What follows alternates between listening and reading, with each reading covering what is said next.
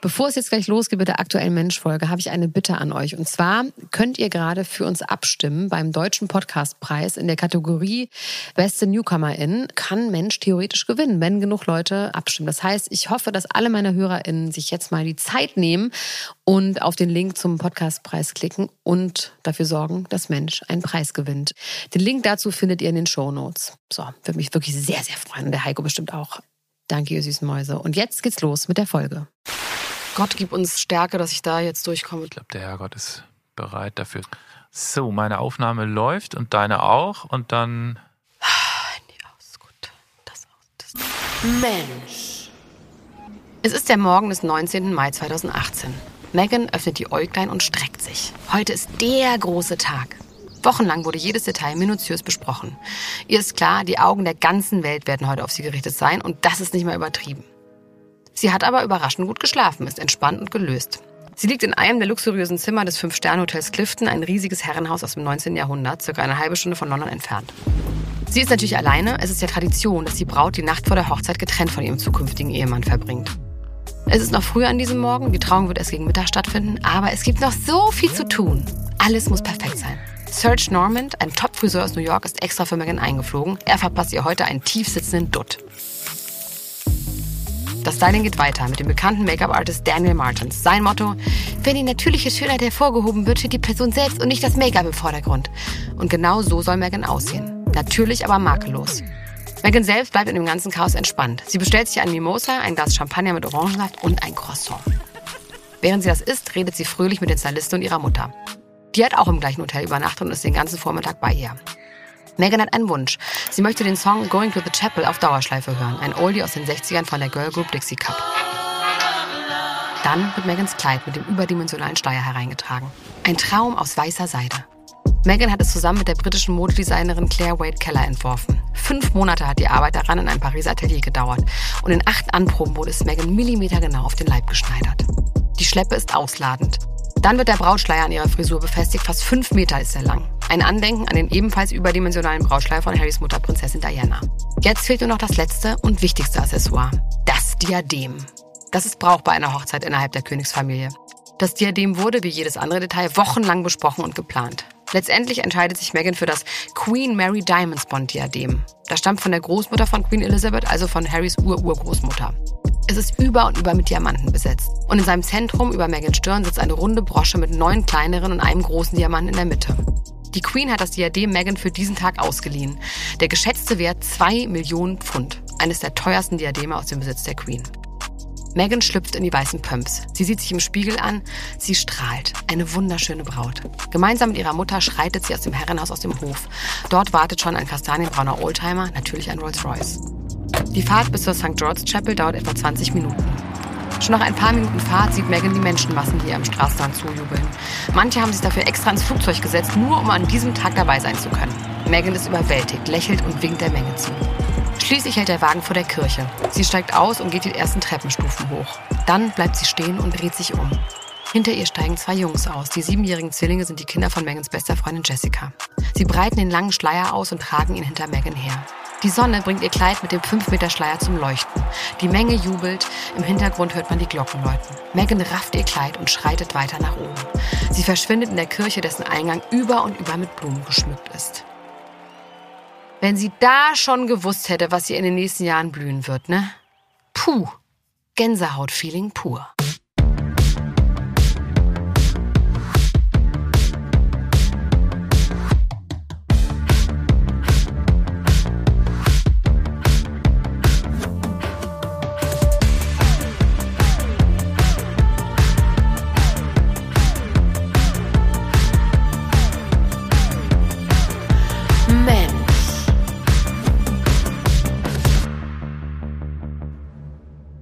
Herzlich willkommen zur zweiten Folge von Mensch Megan. Mein Name ist Elena Gruschka. Ich bin Deutschlands Nummer 1 Gossip-Podcasterin. Und hier besprechen wir ein modernes Märchen in insgesamt vier Akten, allerdings mit einem geht so Happy End. Ne? Bei mir ist Heiko Bär. Heiko, wie läuft's bei dir in deinem Leben? Wie sieht's aus? Äh, unauffällig. Ich meine, die ersten Pläne und Vorsätze fürs Jahr sind halt quasi schon über Bord gegangen und Ja, Sport? Sport zum Beispiel. Läuft nicht so ambitioniert, wie ich eigentlich gedacht hätte, aber das kennt man ja irgendwie auch alles schon. Also es ist, ist völlig okay. Bei dir? Was sind, was waren das noch für Vorsätze? Ja, es war vor allen Dingen, vor allen Dingen Sport. Ich wollte wieder anfangen zu rauchen. Das habe ich leider auch nicht geschafft, aber ähm, wie ist bei dir denn? Bei mir schnurrt das Leben so wie eine Nähmaschine. Nee, es läuft wirklich richtig gut. Ich mache richtig viel Sport. Ich trinke nicht. Ich esse keinen Zucker mehr. Ich gucke abends kein Fernsehen mehr. Was, Richtig was gut. denn Mir geht's super. Ich bin fast Was machst du erleuchtet. dann abends? Ich bin fast erleuchtet. Ja, ihr werdet einfach in deiner Journal natürlich. Mein Journal schreiben, wie man das so macht als, als, als Frau. Journal oder lesen. naja. Wir sind ja heute ja wieder bei Megan, ne? Und wie ihr gerade schon gehört habt, wird es heute um die Hochzeit gehen, aber auch um die Verlobungszeit. Es ist wirklich krass, wie viele Gedanken man sich um einen Tag machen kann. Wir sind da in der Recherche echt überflutet worden mit Informationen. Jedes einzelne Detail in Megans Outfit, die Gestaltung der Zeremonie, die Gästeliste und noch viel mehr wurde monatelang geplant. Eigentlich könnte man eine ganze Staffel nur über diesen einen Tag machen. Aber wir sind ja hier nicht bei Bild der Frau. Mich interessiert natürlich vor allem das ganze Drama um die Hochzeit und ein bisschen auch das Schöne. Okay, ist recht. Das Drama, was ich hier anspreche, führt auf jeden Fall dazu, dass Megans Vater und Schwester nicht zur Hochzeit kommen und ihr Verhältnis nie wieder wie vorher sein wird. Und ab dafür.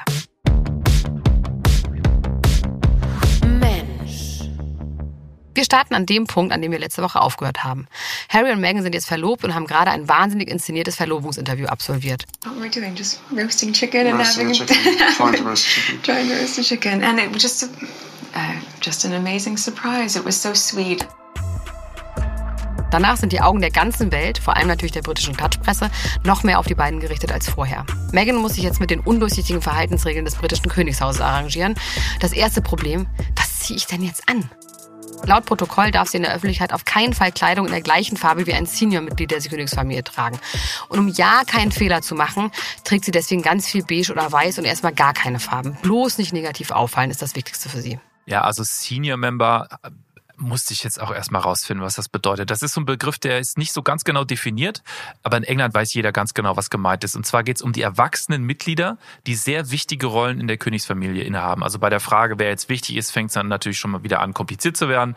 Zum einen sind das natürlich die, die ganz weit oben in der sogenannten Thronfolge stehen, also sprich William und Kate. Das sind natürlich Senior-Mitglieder, was unbedingt dazugehört und das wird später noch wichtig. Senior-Member heißt automatisch, du bist Royal als Vollzeitjob. Okay, also wir machen jetzt hier keine Staatskunde oder sowas, aber ich muss auch noch was anderes erklären. Staatsräte, das bedeutet nämlich, dass man den König oder die Königin vertreten darf, wenn der zum Beispiel auf Reisen ist oder auch krank. Auf Englisch sind das die Councillors of State. Und diese Staatsräte, die dürfen zum Beispiel auch staatliche Dokumente unterschreiben. Diese Position ist also extrem wichtig. Man kann da übrigens auch nicht rausgekickt werden jetzt, ne? Zwinker, zwinker. Also halten wir fest. Senior-Mitglieder sind der Ehepartner des Monarchen und alle Staatsräte der Königsfamilie mit ihren jeweiligen Ehepartnern. Okay. Weiter im Text. Aber egal, wie Meghan sich anstrengt, die Presse hat immer was an ihr auszusetzen. Es gab am Anfang eine kurze Phase, in der sie auch bei den Klatschblättern beliebt war, aber wie die Geier warten diese jetzt auf Fehler. Bei der Weihnachtszeremonie, etwa einen Monat nach dem Verlobungsinterview, trägt sie einen runden braunen Hut mit hoher Krempe. Sofort gehen Memes im Internet viral, die den Hut durch dieses braune Kackhaufen-Emoji ersetzen. Ich liebe ja Memes, ne? Aber das ist ja auf jeden Fall diffamierend und ja auch überhaupt nicht lustig gemeint, ne? Das soll sie ja auch einfach verletzen.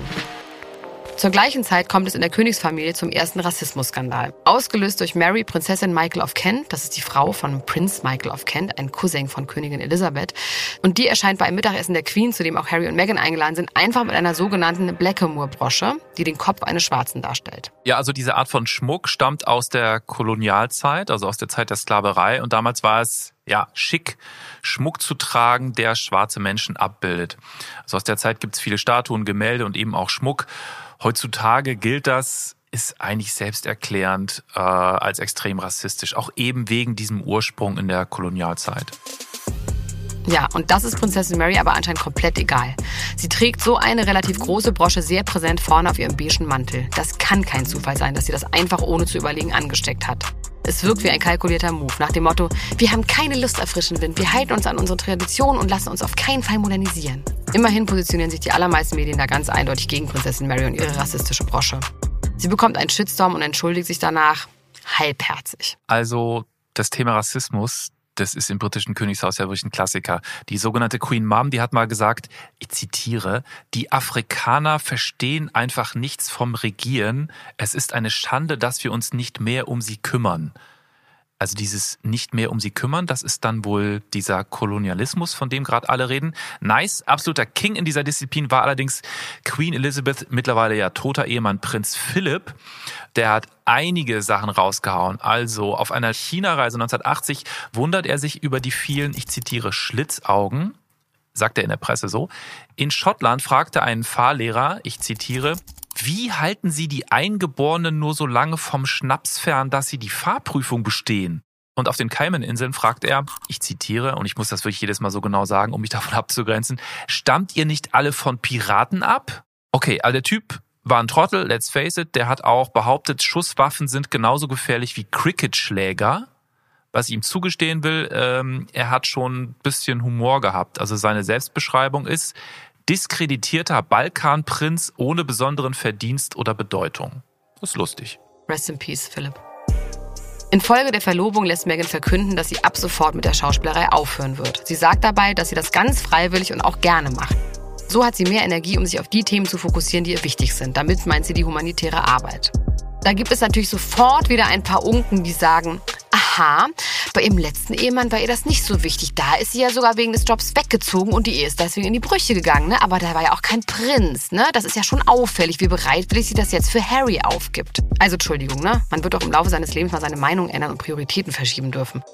Es kann doch auch einfach sein, dass es sie antreibt, als Teil der Königsfamilie jetzt noch viel mehr Charity machen zu können. Meine Güte. Also ich finde ja, man kann ja kritisch irgendwie auch umgehen mit ihr, aber einiges von dieser Kritik finde ich auch wirklich total hohl, muss ich ganz ehrlich sagen. Also. Affig nahezu. Ja. Und genau für diese Arbeit gibt es im Februar 2018 inzwischen den ersten gemeinsamen Auftritt von Kate, William, Meghan und Harry. Der Anlass ist das Royal Foundation Forum.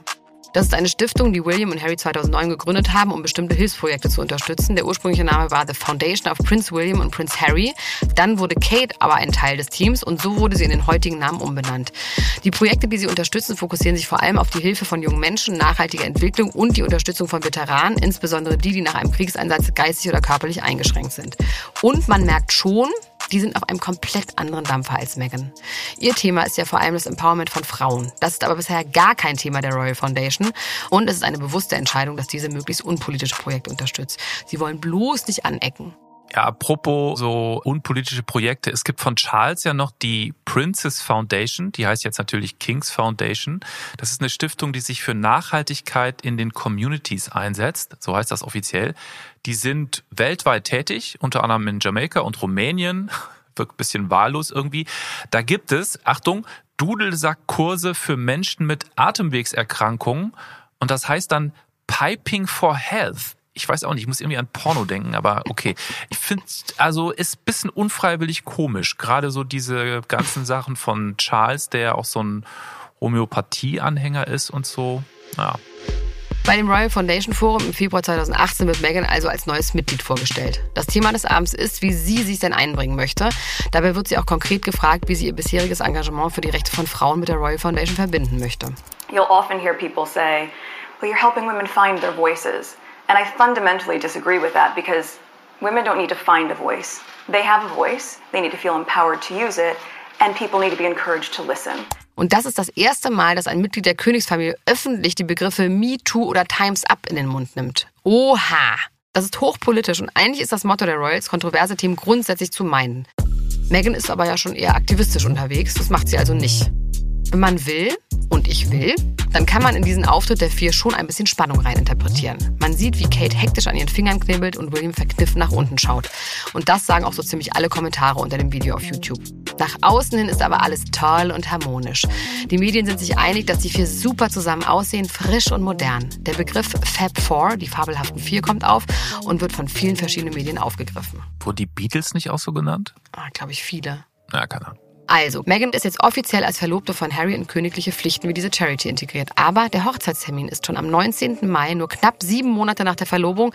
Das ist sogar für eine nicht royale Hochzeit knapp und bedeutet, die Vorbereitungen gehen sofort los und laufen auf Hochtouren. Alles muss geplant werden. Das Kleid, die Kirche, der Ablauf der Trauung, der Chor, die Predigt, die Afterparty, die Gäste, die Torte, das Diadem, die Schuhe, die Frisur, das Make-up und, und, und, und, und. Ich könnte noch fünf Minuten so weitermachen.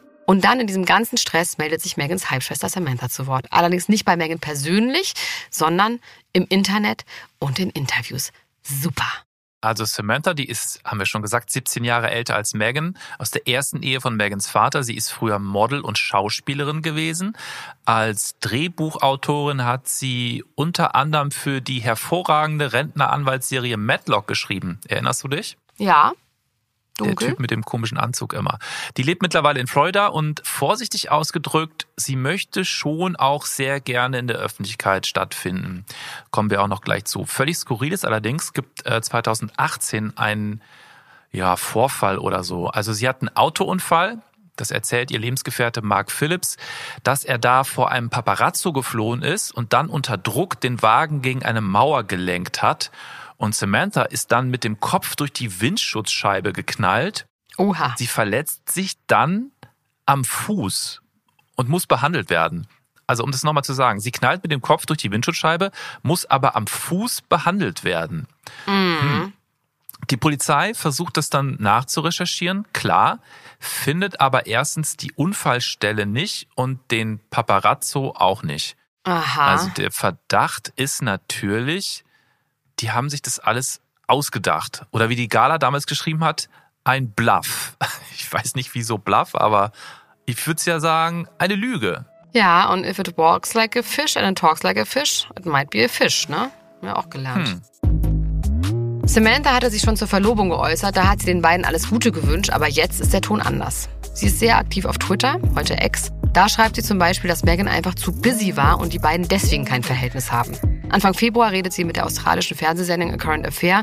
Die kommen zu ihr nach Hause und senden einen zehnminütigen Beitrag. Da wird auch darauf eingegangen, dass Megans Vater Thomas seit zwei Jahren in Mexiko lebt, seit er pleite ist. Samantha findet, dass Megan ihn mehr unterstützen sollte. So that should be a priority. Like, you know, if you can afford $75,000 for a dress, you can afford $75,000 to help your dad. That's how I feel, that's who I am. Samantha stellt Megan also als eine sehr egoistische Person dar, die früher nur an ihre Karriere gedacht hat und jetzt nur noch an die Hochzeit mit dem Prinzen denkt. Sie gibt sich enttäuscht. In dem Beitrag wird auch viel darauf eingegangen, dass Samantha im Rollstuhl sitzt, da sie an Multipler Sklerose erkrankt ist. Und dann kündigt Samantha an, dass sie an einem Buch arbeitet. Der Titel, es ist ein Wahnsinnstitel, The Diary of Princess Pushy's Sister. Da möchte sie ihre Wahrheit über Meghan erzählen. Der Name ist auch geil, ne? Den hat sie aus der britischen Presse übernommen. Die hat behauptet, dass sie Meghan so genannt hat. Hat sie zwar nicht, aber dann das Buch so zu benennen. Aha. Samantha erwähnt auch die Drogenprobleme von Megans Halbbruder Thomas Jr., aber daran gibt sie ausnahmsweise mal nicht Meghan die Schuld. Es gibt da noch ein verstörendes Detail. Samanthas Freund hat in jedem Raum des Hauses ein geladenes Gewehr. Amerikaner. Einfach. Wahrscheinlich. Also wenn man so eine Familie hat, dann braucht man keine Feinde. Nochmal dazu erwähnt, Megan ist ja 17 Jahre jünger, ne? Ja. Weiß ich jetzt nicht. Also die haben ja wirklich einfach keinen Kontakt gehabt und dann zu sagen, sie war zu busy, no, kaufe ich nicht. Für die Presse ist das alles aber natürlich ein Fest. Im Vorfeld der Hochzeit geht die Berichterstattung nochmal so richtig ab. Megans Mutter wird permanent von Journalisten belagert und es werden ihr große Summen geboten, um Interviews zu geben, die sie aber alle ablehnt. Auch Simon Rex, einem ehemaligen Pornodarsteller, bietet eine britische Zeitung 70.000 Dollar, damit er sagt, mal eine Affäre mit Meghan gehabt zu haben. Das erzählt er auch in dieser Netflix-Doku. Er hat sich geweigert und daraufhin einen Brief von Meghan bekommen, in dem sie schreibt, dass es doch noch gute Menschen gibt. Den Brief hat er sich eingerahmt und an die Wand gehängt. Und dann, nur eine Woche vor der Hochzeit, kommt es zur absoluten Eskalation. An dieser Stelle muss ich sagen, dass wir diesen Teil nur aus Harrys und Megans Sicht kennen. Wir waren natürlich nicht dabei und können das auch nicht prüfen, wie das genau abgelaufen ist, aber die Bilder, um die es jetzt geht, die kenne ich. Also, Harry und Meghan bekommen einen Anruf von ihrem Kommunikationsbeauftragten. Der erzählt ihnen, dass bald Artikel in den Zeitungen erscheinen werden mit Bildern von Megans Vater Thomas Markle. Solche Anrufe bekommen die beiden häufiger. Irgendwie wissen diese Kommunikationsbeauftragten oft einen Tag im Voraus, was die Zeitungen abdrucken werden. Megan ist entsetzt. Sie macht sich Sorgen, weil sie denkt, dass ihr Vater von der Presse manipuliert wurde. Harry und sie rufen ihn sofort an und bieten ihm an, ihm einen Flug von Mexiko nach London zu organisieren. Das lehnt er aber ab mit der Begründung, dass er noch so Sachen erledigen muss. Megan findet das ziemlich komisch. Am nächsten Tag erscheinen dann besagte Fotos und es handelt sich offensichtlich um gestellte Paparazzi-Fotos. Die sind ehrlich gesagt auch ein bisschen witzig. Megans Vater wird zum Beispiel der Hals vermessen für einen Anzug oder er sitzt in einem Café und guckt sich das Buch Images of Britain an. Er bereitet sich also auf die Hochzeit vor. Aber wie gesagt, das wirkt eindeutig gestellt. Er muss also sein Einverständnis gegeben haben. Es folgen dann prompt Artikel, die ausschlachten, dass Thomas diese auch noch schlecht gestellten Fotos an die Presse verkauft hat. Und dann reagiert er einfach nicht mehr auf Anrufe und Nachrichten von Megan. Aus der Klatschpresse erfährt sie, dass er nicht zur Hochzeit kommen möchte. Das verletzt sie, vor allem weil er nicht mit ihr persönlich redet. Sie bekommt dann noch eine Nachricht von ihm. Darin schreibt er, dass er nach einem Herzinfarkt im Krankenhaus liegt. Seine Schreibweise klingt aber so gar nicht nach ihm. Er verwendet keine Emojis und nennt sie Megan und nicht Meg wie sonst. Megan ist sich sicher, dass er an irgendwelche komischen Berater geraten ist. Sie hört danach nichts mehr von ihm. Das ist aber traurig, ne? Die hat noch so ein gutes Verhältnis. Aber ich meine, der hatte doch auch gerade einen Herzinfarkt, oder? Dass vielleicht jemand anders dann für ihn das was schreibt, ist doch. Ja, aber sie, schrei sie zweifelt, glaube ich, sogar an, ob er diesen Herzinfarkt hatte. Ach so. Okay. Drei Tage vor der Hochzeit twittert Schwester Samantha dann, dass sie für diese Fotos verantwortlich sei. Sie sagt, ich hab's doch nur gut gemeint. Sie wollte mit den Fotos für gute Presse sorgen und damit Meghan und der Königsfamilie einen Gefallen tun. Samantha sagt auch, dass es dabei auf gar keinen Fall um das Geld ging. Nee. Mit dem ganzen Drama ist es keine Überraschung, dass Samantha nicht zur Hochzeit eingeladen ist. Auch darüber beschwert sich natürlich in der Presse. Sie stellt es so dar, als wäre Meghan ihre Familie plötzlich nicht mehr gut genug. Leider hat dieser Streit mit Samantha noch so eine Art Kollateralschaden.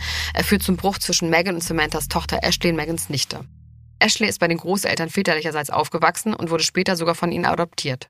Der offizielle Grund, Samantha war alleinerziehend und hatte keinen richtigen Job, so konnte sie Ashley und ihren Bruder nicht versorgen und hat sie dann zu den Großeltern gegeben. Mehr weiß man nicht. Aber ich vermute ja, dass da noch mehr war. Ashley hatte mit ihrer Mutter danach nämlich für mehrere Jahre keinen Kontakt und das hat man ja selten, wenn es nur ums Geld ging. Ashley und Megan haben sich dann als Erwachsene sehr eng angefreundet. Sie sind ja auch nur ein paar Jahre auseinander. Megan ist Einzelkind und sie erzählt in der Netflix-Doku, dass Ashley wie eine kleine Schwester ist, die sich immer gewünscht hatte. Die beiden verbringen viel Zeit miteinander, fahren zusammen in den Urlaub und so weiter. Aber Ashley wird auch nicht zur Hochzeit eingeladen, weil Megan durfte Ashley nicht einladen. Mitglieder der Königsfamilie sollen ihr gesagt haben, dass es unschicklich sei, wenn Samantha nicht kommen darf, ihre Tochter aber schon. Das würde kein Mensch verstehen und man will ja Skandale vermeiden. Deswegen rufen Meghan und Harry Ashley zusammen an und erklären ihr die Situation, was Ashley natürlich extrem verletzt hat. Meghan und Ashley entfremden sich daraufhin und haben erst einmal keinen Kontakt mehr. Schon wieder traurig. Man merkt, Meghan nimmt viel auf sich, um es den Royals recht zu machen. Für sie bedeutet die Hochzeit den Bruch mit ihrem Vater und ihrer Nichte und mit ihrer Halbschwester. Nur mit ihrer Mutter ist sie noch sehr eng. Meine Frage an der Stelle ist aber auch, wie einfach bzw. wie schwer ist es denn auch, sich gegen so eine Instanz durchzusetzen? Das ist doch wahrscheinlich super hart. Ich glaube, das ist wirklich super hart. Vor allen Dingen, also weil du auch eben das Wort unschicklich benutzt hast, ne? Also was da äh, ihr von Mitgliedern der Königsfamilie gesagt wurde. Es gibt sehr, sehr viele Regeln bei den Royals und unschicklich ist sehr, sehr schnell irgendwie erreicht als Level. Ähm, das Protokoll der Engländer, das gilt als das strengste der Welt. Und ich liste jetzt mal meine persönlichen Top 5 der Regeln auf die ich recherchiert habe, die kommen teilweise von Queen Elizabeth. Die sind vielleicht auch gar nicht irgendwo niedergeschrieben, aber die gelten auf jeden Fall aktuell noch. Und lass doch mal schauen, ob wir die vielleicht nicht auch in unserem Leben anwenden sollten. Was sagst du dazu? Ja, bitte, schieß los. Platz 5. Keine Spitznamen. Also Kate muss innerhalb der Familie immer als Catherine angesprochen werden. Also in meinem Leben schwierig. Ich habe eigentlich für alle Leute Spitznamen. Ich finde das total gut. Ich hasse Spitznamen. Deswegen. Aber für Heiko ist auch schwierig, einen Spitznamen zu haben, finde ich. Ich finde halt dieses überall ein I dran zu hängen, ist ja so der klassische Weg, oder? Ähm, das finde ich. Nee, ich habe irgendwie andere. Also mein Spitzname ist Elle, da ist kein I dran. Ja. Mm, mein Kind hat einen ganz absurden Spitznamen, das hat auch nichts mit seinem Namen zu tun. Ich habe eine Freundin, die habe ich in meinem Handy als Gefahr abgespeichert. Die heißt nur Gefahr. Okay, das ist was anderes. Stress. Ja, ist auch ein Spitzname. Ja, ja, aber das sind dann, ich meine nur, die Art und Weise, wie du Spitznamen verteilst, ist ja dann wirklich was anderes. Das ist dann ja, also Kate oder Catherine ist ja, naja, das geht ja schon als Spitzname. Ach so. Okay, Platz vier. Für Jungs unter acht Jahren ausschließlich kurze Hosen und lange Strümpfe. Also das heißt wirklich keine oh langen Hosen im Winter. das ist aber sad, da würde ich sofort das Jugendamt einschalten. Ja. Das ist wirklich hart. So, Platz drei. Das Spiel Monopoly ist verboten. Warum? Also ich habe zumindest eine Vermutung. Ich könnte mir vorstellen, dass einfach, äh, dass die sehr schlechte Erfahrungen gemacht haben mit so Gesellschaftsspielen, dass sich da alle immer unendlich verstritten haben. Oha, das kann ich verstehen. Und äh, da hängt bei denen ja dann so ein Königshaus dran, weißt du? Und vielleicht ist deswegen einfach, das soll jeder einfach. Geht das so für deren Familie oder darf niemand Monopoly Nein, nein, spielen? das ist nur innerhalb der, der die ganzen Regeln gelten Ja, nur. das ist aber, ich schwör's dir, Heiko, bei mir in der Familie gibt's Spielverbot an Weihnachten von meiner Mutter verhängt. Ach Kein so. Witz. Ja, guck. Genau aus dem Grund. Ach, guck. Ja, ja. Vielleicht ist das nämlich alles gar nicht so abwegig. Es sei denn, man kommt zu Platz zwei. Kein Knoblauch beim Essen. Ja, okay, weil man dann Knoblauchatem hat und das schickt sich nicht als königliches Mitglied. Wahrscheinlich, ja. Also das ist Platz eins ist natürlich ähm, die allerbeste Regel. Die Kinnhaltung der weiblichen Royals betreffend, die muss nämlich parallel zum Fußboden sein. Aha. Wie kann man denn sein, wie kann man denn sein Kinn senkrecht zum Fußboden haben? Man müsste ja immer den Kopf zur Seite neigen. Ja, dann müsstest du zum Beispiel einfach auf deine Füße gucken. Dann wärst du ja nicht mehr. Ja, oder den Kopf so nach oben zur Neigen oder die Schulter zum Ohr. Das finde ich gut. Das ist bestimmt gut für die Haltung. Da hätte ich bestimmt weniger Rückenschmerzen. Das unterschreibe ich. Ich glaube, du darfst einfach dein Gesicht, also du musst dich immer, äh, du musst immer gerade gucken, oder? Du darfst gar nicht nach oben oder unten oder zur Seite gucken, weil du sonst sofort die Parallelen verschiebst. Und nur bei den Frauen aber? Das gilt nur bei den Frauen. Und das ist natürlich wichtig, dass man auch Regeln hat, die explizit nur die Frauen äh, betreffen. Das ist sehr schön. Ich probiere das mal aus für den Rest dieser Aufzeichnung. Okay. Es ist wahrscheinlich gar nicht so schlecht, weil dann einfach der Ton besser ist. Das ist eine gute Regel. Wir gucken mal. Wie du im Nachhinein alle Regeln jetzt hier gerade verteidigst. Megans persönliches Drama tut der Vorfreude ganz Großbritanniens auf die Hochzeit aber natürlich keinen Abbruch. Der Kensington Palast veröffentlicht schon im Voraus einen detaillierten Hochzeitszeitplan, damit Royal-Fans wissen, wann und wo sie vor Ort einen guten Blick aufs Brautpaar erhaschen können. Übertragen wird die Hochzeit auf Großleinwänden, es gibt Live-Musik und Stände mit Essen und Getränken. Auf Schloss Windsor dürfen 2640 Menschen das Großereignis direkt miterleben. Die Pubs in London sind am Hochzeitswochenende bis 1 Uhr nachts geöffnet, also zwei Stunden länger als sonst. Dazu gibt es Sonderzüge nach Windsor für die vielen Zuschauer. In den Souvenirläden stehen Tassen und Krimskram mit Megans und Harrys Gesicht zum Verkauf. Man merkt, das ist ein nationales Ereignis, das ganze Vereinte Königreich fiebert mit. So, und jetzt kommen wir zum Tag der Hochzeit. Wie gesagt, der 19. Mai 2018. Das Publikum, das auf dem Gelände von Schloss Windsor zuschaut, trudelt ab 8 Uhr morgens ein. Ab 9.30 Uhr kommen dann die 600 exklusiven Gäste an, die zur Zeremonie in der St. George's Chapel eingeladen sind. Das sind viel weniger als bei anderen Hochzeiten der Königsfamilie. Bei Kate und William waren es fast 2000 und bei Charles und Diana sogar 3500. Da wirken die 600 ja fast schon intim und klein. Die 600 füllen noch nicht mal die Kirche ganz aus. Da würden theoretisch noch 200 Leute mehr reinpassen. Haben die nur 600 Freunde wahrscheinlich und nicht 3500. Mhm. In Großbritannien wird die Hochzeit gleichzeitig auf 15 Sendern übertragen.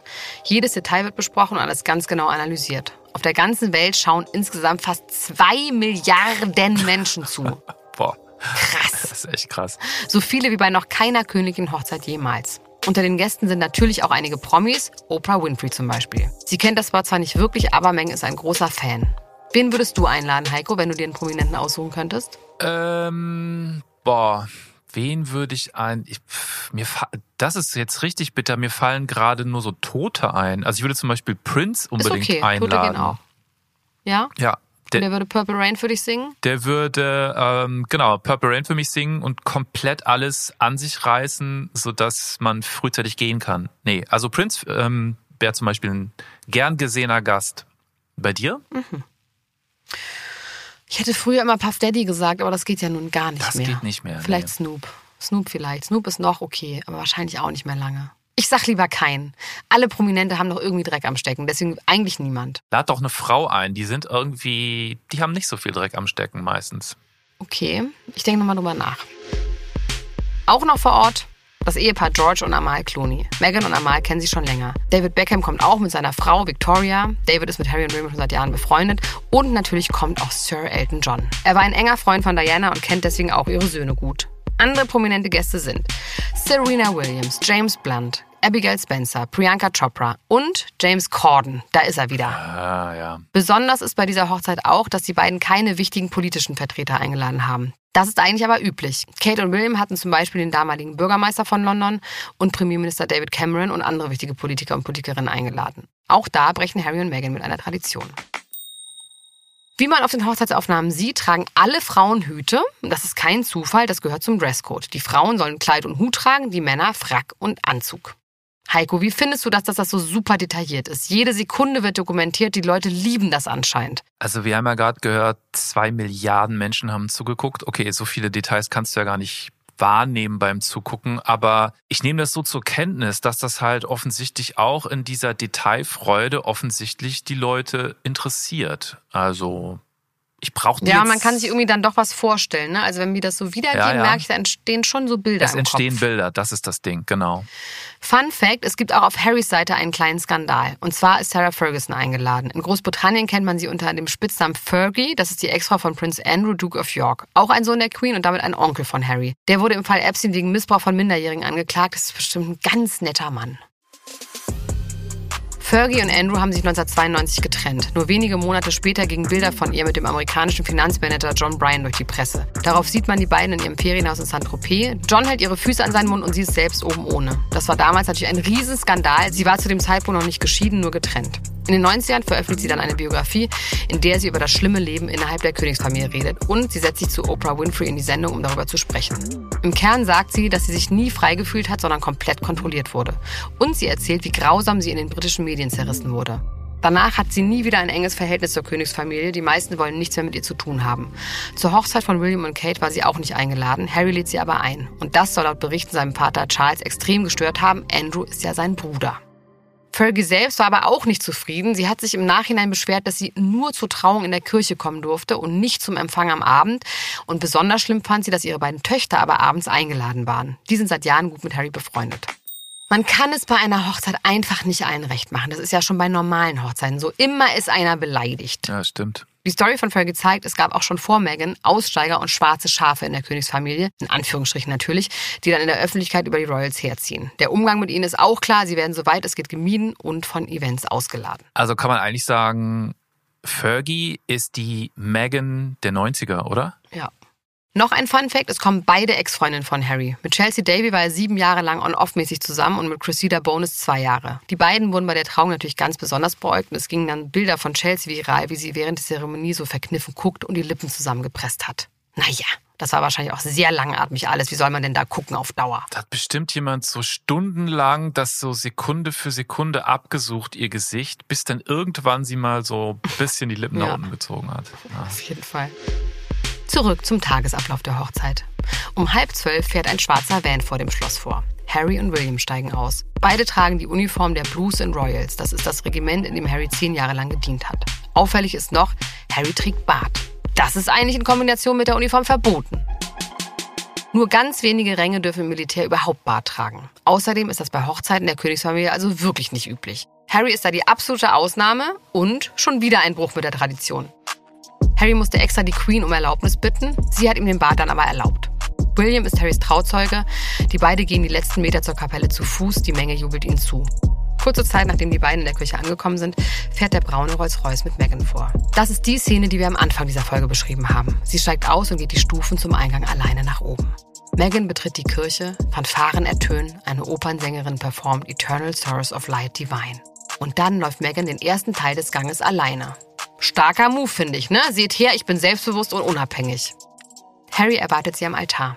Sein Gesicht ist ganz rot, er sieht aufgeregt aus. Meghan strahlt, ihr sieht man die Aufregung gar nicht an. Gegen Ende des Ganges nimmt sie Prinz Charles, heute König, in Empfang, reicht ihr den Arm und geleitet sie auf den letzten Metern. Sie hatte ihn ein paar Tage vorher gefragt, ob er die Aufgabe von ihrem Vater übernehmen möchte, nachdem der ja nicht kommt. Aber natürlich, sehr gerne, sagt Charles. Meghan erreicht Harry, die beiden schauen sich ganz verliebt an. Er flüstert, geht's dir gut? Du siehst umwerfend aus. Das sagen zumindest Lippenleser, die das analysiert haben. Dann geht die Zeremonie los. Also du sagst das hier so nebenbei, das sagen Lippenleser. Ich finde es schon, das Level, wie die da irgendwie so beäugt werden, ist einfach schon krass. Also Aber das ist ja- doch beim Fußball auch so. Da gibt's Ja, auch mal Lippenleser. Äh, ich, ja, ja, jetzt halten sich ja immer alle irgendwie so die Hand vor den Mund, wenn sie miteinander reden und Ja. so. Ja, Das ist ganz normal als Klatschreporter. mhm. Der Erzbischof von Canterbury und oberster Geistlicher der anglikanischen Kirche nimmt den beiden das Eheversprechen ab. Die Predigt hält Michael Bruce Curry, er ist das Oberhaupt der anglikanischen Kirche in den USA. Seine Predigt hebt sich ab, weil sie deutlich lebendiger ist als das, was es sonst bei so englischen Hochzeiten gibt. Er hält eine flammende Predigt über die Liebe. Love is the way. The late Dr. Martin Luther King once said, and I quote, We must discover the power of love, the redemptive power of love. And when we do that, we will make of this old world a new world. Und dann tritt zum ersten Mal bei einer royalen Hochzeit ein Gospelchor auf, der Kingdom Choir aus London und singt eine Version von Stand By Me. Und das kommt so gut an, dass der Song danach auf Platz 1 der Charts der US Hot Gospel Songs kommt. Nach der Zeremonie verlassen Harry und Meghan Händchen halten die Kapelle. Oben an der Treppe bleiben sie stehen und küssen sich. Danach steigen sie in die wartende Kutsche, die von vier weißen Pferden gezogen wird. Und weiter geht's zum Empfang der Gäste in der St. George Hall auf Schloss Windsor. Da schneiden sie dann die riesige Hochzeitstorte ganz normal mit einem Schwert an und Elton John tritt auf. Ganz besonders begeistert davon war Megans Mutter, ein riesen Elton John-Fan. Elton John ist irgendwie auch so ein Typ, der in wahnsinnig vielen englischen Promi-Geschichten eine Rolle spielt, oder? Der ist so ein Pate irgendwie, habe ich das Gefühl. Ja, Sir Elton John. Für 200 noch exklusivere Gäste gibt es dann noch den Abendempfang im Frogmore Cottage. Davon gibt es nur ganz wenige Bilder. Es herrscht absolutes Handyverbot. Laut dem Küchenchef der Queen setzt das Hochzeitspaar bei seinem Hochzeitsmenü auf Bodenständigkeit und Umweltbewusstsein. Statt kulinarischer Extravaganz und exotischer Südfrüchte gibt es überwiegend klassische Gerichte mit saisonalem Gemüse aus der Region. Ich denke mal ganz viel Kohl und Rüben, oder? Was gibt's da sonst Regionales? Köstlich klingt das. Köstlich. Und sie wollen auch keine Geschenke haben, stattdessen wünschen sie sich Spenden für wohltätige Organisationen. Meine Güte, das war aber kleinteilig, oder? Und dabei haben wir nur ein Zehntel von dem erzählt, was in der Recherche so alles rauskam. Ja, ja. Die Pressestimmen nach der Hochzeit sind überwiegend positiv. Die Hochzeit wird als gute Mischung von frischem Wind mit alten Traditionen gesehen. Elemente wie der Gospelchor oder auch die Predigt sind echt gut angekommen. Auch für die POC-Community ist die Hochzeit mit Meghan ein Riesensymbol. Insgesamt ist der Vibe nach der Hochzeit gut und voller Hoffnung, dass sich die verstaubten Manieren der Royals endlich ein bisschen modernisieren. Meghan ist, wie wir ja schon wissen, in manchen Punkten unkonventionell. Zum Beispiel schließt sie selbst Autotüren oder sie erscheint auch mal auf einem Termin ohne Strumpfhose und umarmt Fans.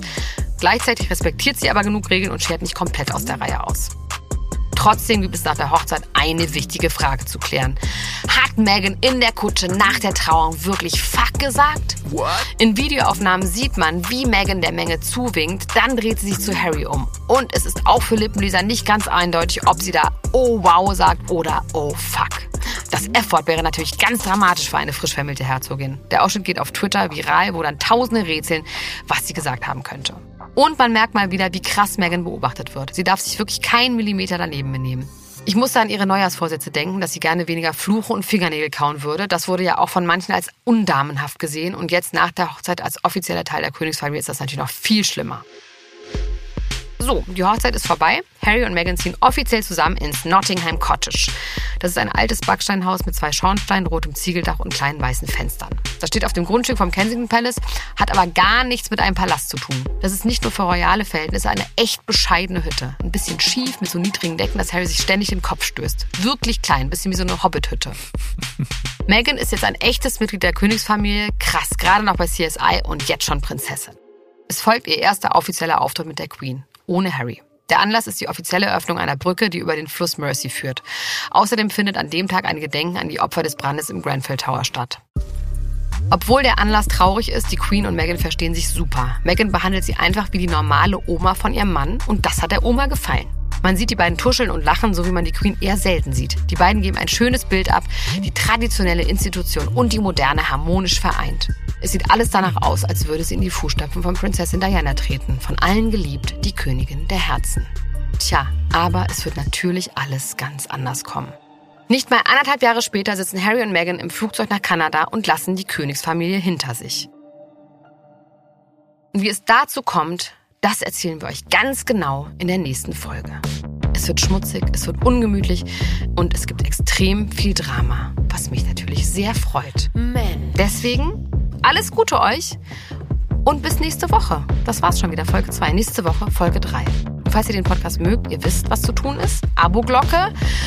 Ihr könnt aber auch, falls ihr jetzt erst eingestiegen seid, mal gucken in unseren Katalog, also bei Spotify einfach mal so stöbern, was wir sonst noch alles gemacht haben. Das ist einiges. Zum Beispiel Dieter Bohlen, den Wendler, Johnny Depp, Britney Spears, Kim Kardashian, Anna-Maria Fascischi, Tic-Tac-Toe.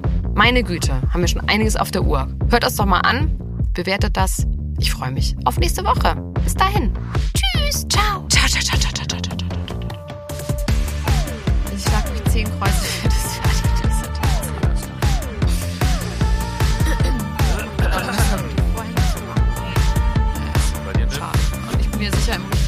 Mensch.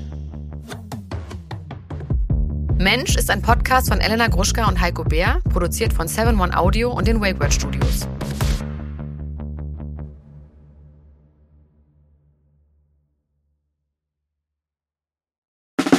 Der 7-One Audio Podcast-Tipp. So, ganz kurz, stopp, bevor ihr abschaltet. Hallo, Grüße, äh, hier sind wir nochmal. Wir sind äh, Niklas und David und äh, wenn euch diese Podcast-Folge, die ihr jetzt gerade gehört habt, gut gefallen hat, dann können wir euch nur sehr empfehlen, kommt mal rüber zu uns. Hört mal, hört mal, hört mal bei uns rein. Vielleicht ist das ja was für euch. Es ist eine Einladung. Ja, absolut. Also wir öffnen die Tür. Und ihr müsst nur noch reinkommen. Genau, kommt rein. Also vielleicht habt ihr jetzt noch was vor, vielleicht habt ihr noch eine Autofahrt vor euch, vielleicht wollt Genau. ihr jetzt gerade noch mal zu Hause ein bisschen sauber machen, aufräumen ähm, oder Freund, Freundin besuchen oder Oma und Opa, dann ähm, äh, hört doch einfach mal eine Folge. Wir sind quasi die 5 Euro, die ihr irgendwann mal in die Hosentasche gesteckt habt und dann die Hose gewaschen habt und dann äh, aus dem Schrank wieder rausnehmt und sagt, oh, hier sind 5 Euro. Das sind wir. Wir sind quasi ein Geschenk für euch. Und Ja. ihr wusstet aber noch nichts davon. Ja, ihr könntet wahrscheinlich gleich reicher sein, wenn ihr uns hört. Ah, gedanklich. Also mental ähm, Bereicherung im äh, Mindset. Falls ihr äh, Mindset-Defizite aufweist. Kommt We vorbei. got you covered. Wir gleichen das aus. Also bis gleich. Dudes, der Podcast, überall und auf allen Podcast-Plattformen.